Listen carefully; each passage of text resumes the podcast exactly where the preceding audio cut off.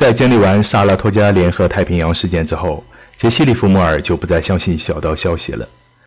在第八章节的前半部分，杰西说道：“如果他做多一只股票的话，那说明他对于大势解读也同样的看多。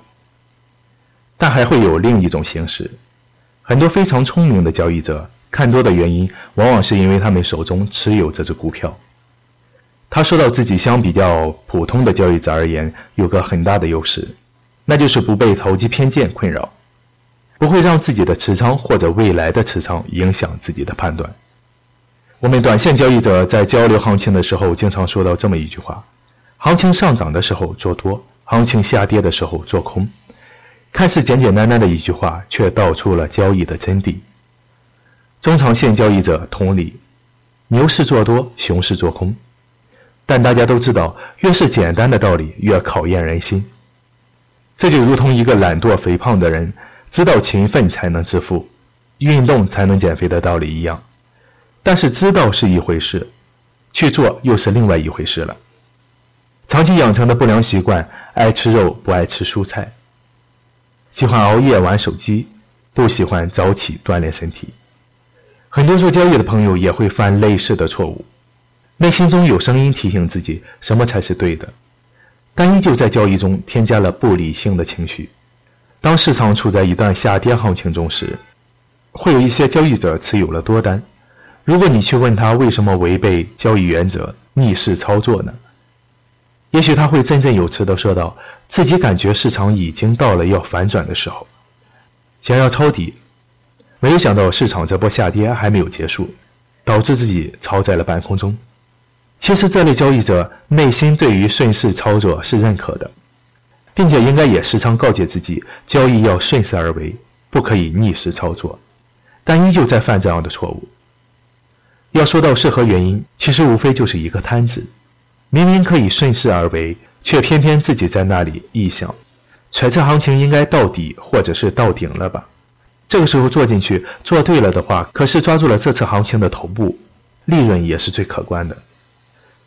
但其根据可能只是行情出现了一次小调整。我们都知道，市场走出一段确定的行情，不会一时半会儿就完事儿，中间也会有好几次调整，这是再正常不过了。如果行情这波走完，何不等到新的一段反转行情更加明确之后跟上呢？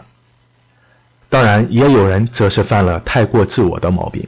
很多人违背交易原则逆势做单，其原因是自己已经做进去了单子。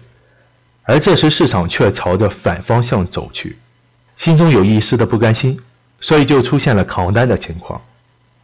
有甚者还会在中途加仓，可是往往事与愿违，行情打到了自己调整多次的止损位，惨亏出局。逆势心理还有很多，但无一例外，与市场反着来，最后是瘪了钱包，伤了心。大势到来之前。多空双方必定会有一场角逐，除了判断方向，时机也很重要。还是我读完这一篇写下的笔记。文章的后半部分，杰西·利弗莫尔给我们讲述了他在1906年做空股市的一段经历。他发现市场经济出现了问题，并且由于地震和别的一些灾害的发生，熊市不远矣。所以，充满信心的杰西直接就做空了股市。但是我们都知道，行情反转都是需要时间的。市场下跌后，接着又涨了起来，连续几次后，杰西账面的亏损不断的扩大，最终平仓出局。但好在亏损并不严重，还有东山再起的资本。但内心对于熊市的到来坚定不移，看着不断波动的市场，不想错过的杰西又空单杀了进去，但这次依旧无果，并且再次亏损。接连几次的失利，不得不让杰西·利弗莫尔重视起来，反思自己的错误，才能使自己从中受益。熊市做空是正确的，但是必须把握时机，不然就会因为反复的波动被震荡出局。又是一次，看着市场真的如同崩溃了一般，杰西这次尽全力买进，可股市还是再一次反弹，并且这次情况严重，杰西破产了。即便是在市场大行情的开始。并且你恰好发现了，也别开始就重仓，不然市场的一次反弹就会令你损失严重。好在杰西在哈丁公司的信用还不错，得到了一笔借款，不然就只能眼看着这波行情而无所作为了。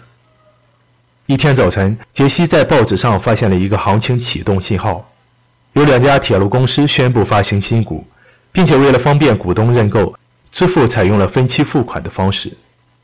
这在当时的华尔街是新事物，杰西预感到这并不是一件好事，因为当时美国的经济形势很不好。有实力的银行也无力保证股东有足够的钱去认购新股，并且这两家公司股价很高。杰西从中看到了银行家的恐慌，所以便做空了一些股票。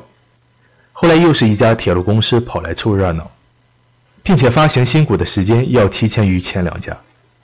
这个时候，杰西的疑虑和犹豫被抛入了太平洋，坚定了自己做空的想法。文中有句话我很喜欢。有时基本大事动作可能要慢一些，导致反转总是迟到。但是只要耐心等待，他们就是可靠的。我不是凭借报价带研读术或者直觉寻找机会，事物的发展都是有规律可循的，这是不可阻挡的。我的赚钱术就是这样的。就像是我们平时常说的，把握进场点位，因行情在反转或者发生之前都会有一个过程。震荡之后，行情的速度才会加快。往往有一些交易者没有耐心，提前进场后，或是仓位很重，或者点位不合适，被来回震荡的行情洗出局。然而，最为可惜的是，就在下一刻，行情照着你想的那样加速运动，而你则在行情启动的最后一步停下了脚步。所以，进场需要耐心，不然持仓你就会失去耐心。好了，这里是传奇交易员杰西·利弗莫尔的投机智慧，我是张宇，在外汇市场交易多年的老司机，我正在搭建自己的交易圈子，里边都是做交易的朋友，大家一起交流行情，一起做交易。如果你感兴趣，请添加我的微信 hsczyg，也就是汇市财经宇哥的首拼字母。今天的节目就到这里，如果您认同我的观点，请点赞转发，谢谢收听，下期再见。